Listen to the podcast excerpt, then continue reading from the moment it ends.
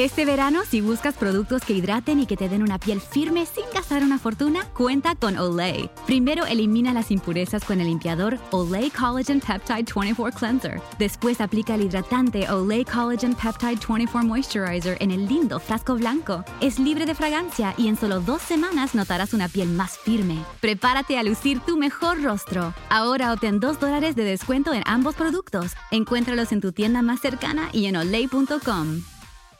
Te preocupas por tu familia, entonces ¿por qué darles solo huevos ordinarios cuando pueden disfrutar de lo mejor? Egglands Best, los únicos huevos con ese delicioso sabor fresco de granja, además de la mejor nutrición como 6 veces más vitamina D, 10 veces más vitamina E y 25% menos de grasa saturada, además de muchos otros nutrientes importantes. Así que ¿por qué no darles los mejores huevos? Porque la manera en que cuidas a tu familia no tiene nada de ordinario, solo Egglands Best. Mejor sabor, mejor nutrición, mejores huevos.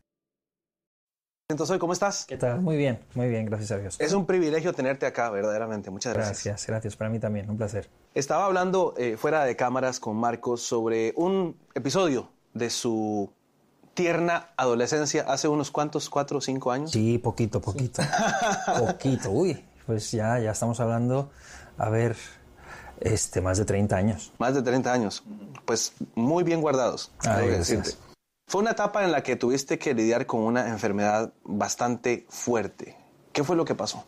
Lo que pasó fue que yo perdí el control total de, de mi, sobre mi cuerpo, ¿no? sobre mis brazos y mis piernas. No, no podía caminar, no podía agarrar nada ni hacer ningún movimiento con precisión y pues tuve que aprender a caminar de nuevo. Fue algo que tuvo que ver con el cerebelo porque afectó, afectó mi oído, afectó mi vista. Estuve un, tiempo, un, episodio sin, en el que no veía, per- perdí eh, la vista, luego, luego recuperé, pero, pero veía todo al revés.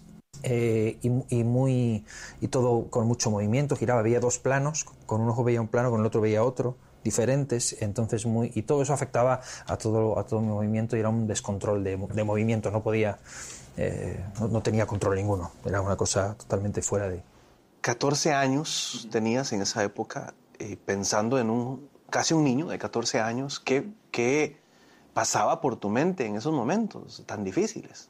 Yo fui asimilándolo poco a poco. Al principio, pues yo me asusté mucho, ¿no? Pero bueno, no sabía, no me dio tiempo a pensar. Cuando ya me, me metieron en el hospital y me metieron entre un grupo de personas que yo no veía, pero yo escuchaba que no podían hablar, que era una, una cosa.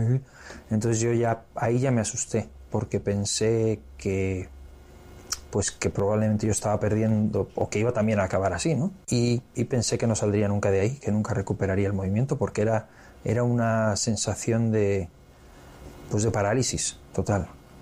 Y de repente, lo que los médicos andaban buscando, la explicación que los médicos andaban buscando, sus hipótesis eh, científicas de cuál era la causa, algo cambió ahí. ¿Qué fue lo que pasó? Bueno, yo pertenecía a un grupo de, de una iglesia y cuando esto ocurrió veníamos, veníamos del campo, veníamos de un tiempo que habíamos hecho una, excur- una excursión aquel día, habíamos estado jugando a fútbol y, y en un río y volvíamos y ahí fue cuando yo tuve este, este ataque que fue algo De súbito. Totalmente de súbito. Y tuve que ser ingresado. Y, cuando me ingresaron, pues la gente, el grupo de la iglesia, pues empezó a orar. Lo único que sabían hacer era orar, ¿no? Porque el, el diagnóstico era muy feo. Los médicos decían que tenía ganglios cancerosos en la base del cerebelo. Me tuvieron ocho horas en un quirófano con un escáner haciéndome pruebas y detectaron algo ahí. Y entonces eh, querían intervenirme, pero no podían porque necesitaban el permiso de mis padres al ser yo un menor. La gente de la iglesia estaba orando, ¿no? Rogándole a Dios que me sanara, que hiciera que me Milagro. diera así un milagro. Y cuando mis padres regresaron a los tres días, eh, ellos pidieron, exigieron que se repitieran las pruebas. Y al repetir las pruebas, pues curiosamente no encontraron lo que en un principio decían que habían visto. Desapareció, ese ese- su diagnóstico cambió. Y yo lo atribuyo hasta el día de hoy al resultado de la oración de, de- de esta gente. Yo creo, yo creo que Dios sana, yo creo en Dios y yo creo que Dios tiene la capacidad de intervenir en la vida de las personas y de cambiar circunstancias. Me decías que eso eh, influyó también en el hombre que se estaba formando a esos 14 años, el Marcos Vidal que estaba Claro. creciendo ahí, Claro. eh, eh, en tu madurez.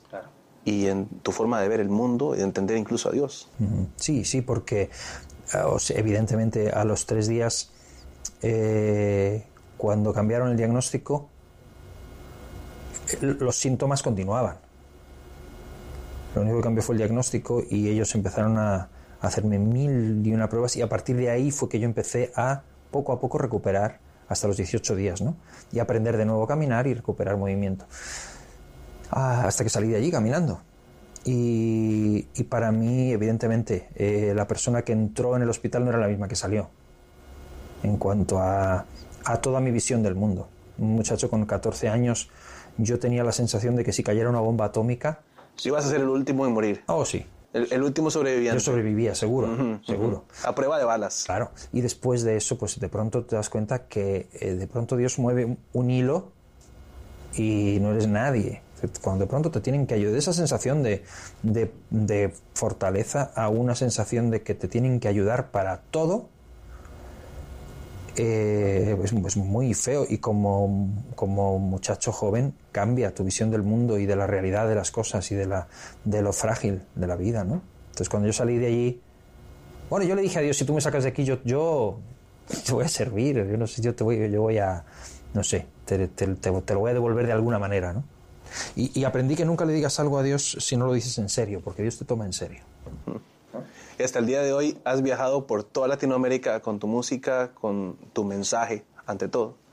Eh, así que se tomó en serio la promesa. Sí, sí, porque tampoco puedo decir que yo lo haya hecho como cumplimiento de aquella promesa, porque todo ha sido una, serie de circunstancias y condicionantes que se han ido dando, ¿no? Pero a la larga, cuando uno mira las cosas con perspectiva, a lo largo después de los años, uno mira hacia atrás y uno dice, mm, mira, aquello fue, fue real, ¿no? Fue auténtico y se cumplió en el tiempo. Muy bien. Marcos, qué placer escuchar tu historia, saludarte. Gracias por haber pasado a tomarte un cafecito acá en el Club 700. Gracias, gracias a ti. Por favor, no se vaya, que ya regresamos con mucho más del programa. Rumkey is hiring CDL drivers age 19 and up, and drivers are paid based on experience. Rumkey CDL drivers earn $1,000 to $1,300 per week and more than $10,000 in bonuses possible in their first year. Rumkey drivers are home daily, work in a recession resistant industry, receive great benefits and performance incentives. Start a lucrative career and apply now at rumkeycareers.com. Equal opportunity employer restrictions apply. How did we become Central Ohio's most trusted team of orthopedic experts? We focus on what matters most our patients. At Orthopedic One, we know we're only at our best when we're helping you get better. And every day, your commitment to overcoming pain and injury inspires and moves us. That's why we bring our best every day to earn your trust. Find a physician near you at orthopedic1.com.